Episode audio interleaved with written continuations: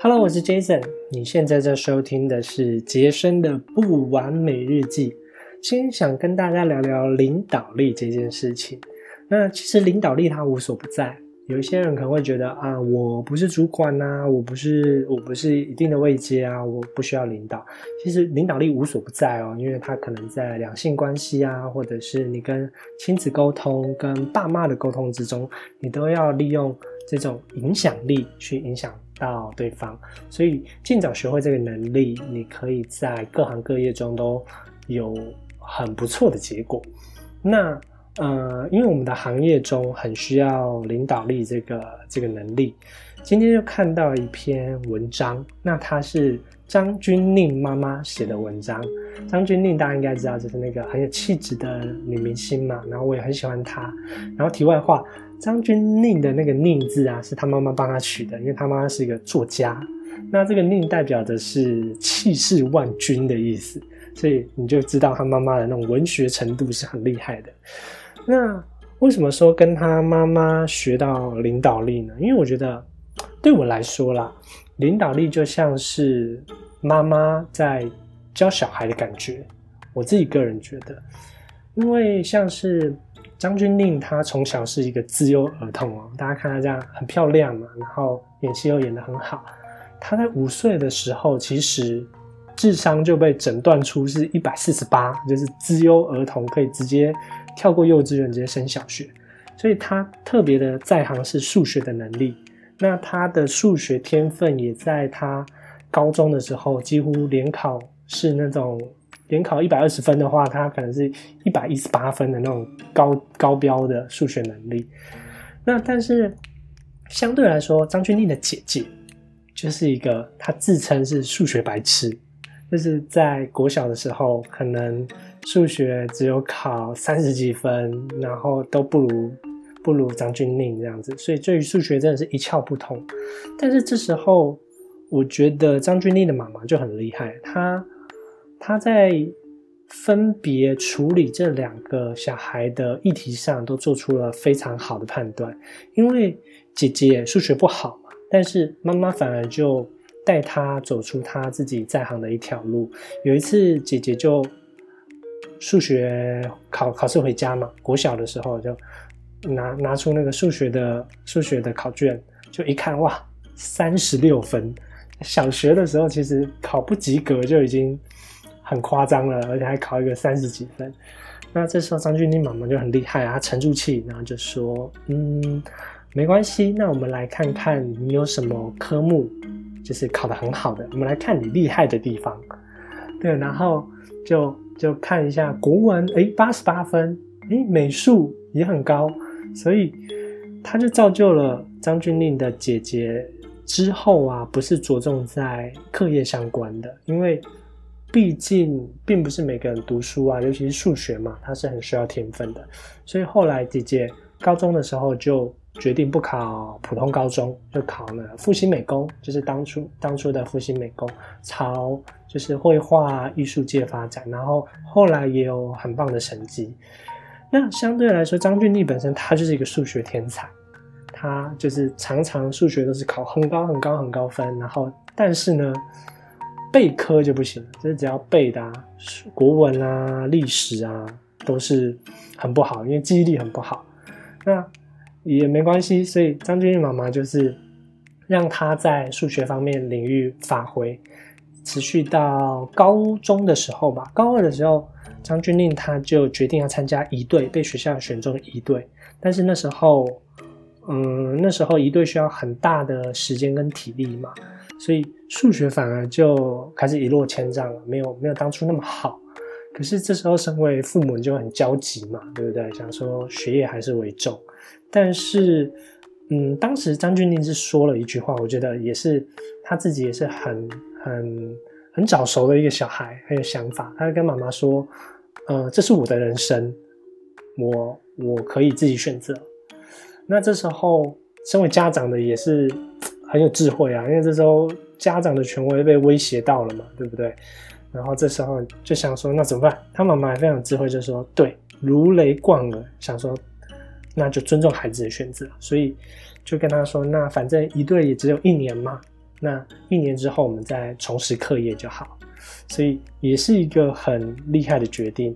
那后来张钧甯当然后来就是开始有一些广告的广告的案子嘛，然后大学反而哎，大学反而也是读法律系，也不太一样。但是妈妈都很尊重他的决定，所以我学到的是，他的妈妈其实很尊重他的小孩的决定，而且都是只看小孩好的地方。跟大部分的家长或者是我们现在的教育体制不太一样，反而哪里弱就要去补哪科，这样反而他着重在发挥小孩的强项，让小孩做真正快乐的事情，所以才会两个小孩其实都发展的很好。当然，他妈妈因为自己也读很多书嘛，然后是个名作家，所以也非常有智慧。那我就想到。那跟我现在在做的角色，一个教练的角色很像，因为个人品牌这件事情呢，它它不能复制。第一个是它复制就不好玩了，因为每个人都长得一样嘛，对不对？每个人如果 IG 上都贴一样的模板、一样的图，那其实就没意思。然后再来是，呃，如果你现在。不是发挥你的所长，不是讲你热情的事情的时候，你你所讲的，你给的价值其实都会很浅薄，就是有点像网络上找得到的资料都，你只是做一个整理而已，那其实那个内容是无效的。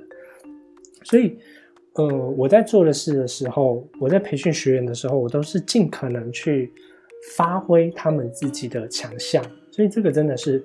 很很个案，然后也很很吃经验，就是每个人他的强项不同，有些人可能擅长写东西，那有些人可能面对镜头他目前有障碍，像我本身面对镜头到目前到现在都还是持续有障碍，所以那如果你强逼他这个时间就学会这件事的话，反而他对于这整件事情就没有太大的热情，那不如啊就先发挥他的所长。他擅长什么？他擅长哪个领域？那你就鼓励他，给他能量，让他去多做这样的事情，然后给他正向的回馈，他就会想做更多更多事嘛。那其实跟教小朋友是一样道理，在对的时候，他做对的时候，你就多给他鼓励。那当他失利的时候，失利就是 失败的时候，你反而是不去责备他，因为呃，自律的人其实他自己就会先在。内心苛责自己过，那你再给他责备一次，其实对他也没有帮助。你反而可以给他，这时候就可以给他优化的方案，朝哪边方向，我们再试试看，往哪个方向优化，也许会更好。所以就这样一步一步带学员找到自己擅长的地方，我觉得这很重要。所以还有另外一个点就是，如果是妈妈在教小孩的时候啊，其实每个妈妈都希望自己的孩子比自己。更强，对吧？没有人会希望说，嗯，我的孩子的成就不要超过我，这样子这样不好，我会失去妈妈的尊严。其实都是希望恨不得小孩的成就超过自己。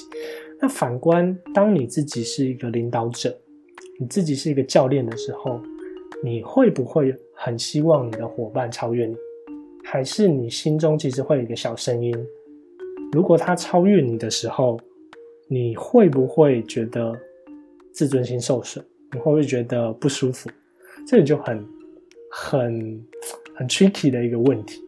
对，那当然在在我们这个领域，伙伴越强，我们是越会赚更多钱、更成功嘛。但是有时候就卡在自己的自尊心的问题，你会不会他比你比你更更快达成，比如说订阅数啊、发人数，他的互动率比你更好的时候，你会不会有点不舒服？那如果这个答案是肯定的话，你很有可能潜意识当中你会不想再教他更多东西，很有可能会发生这样的事情。所以这方面这个心态要把它调试一下。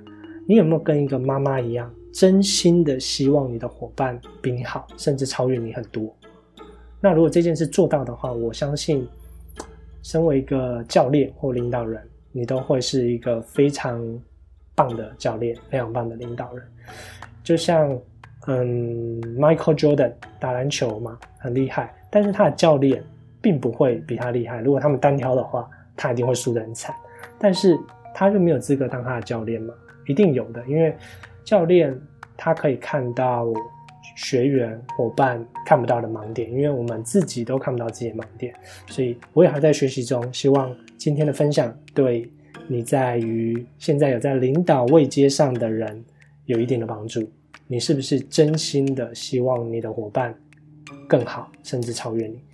好，我是 Jason，我们就下支音频见啦，拜拜。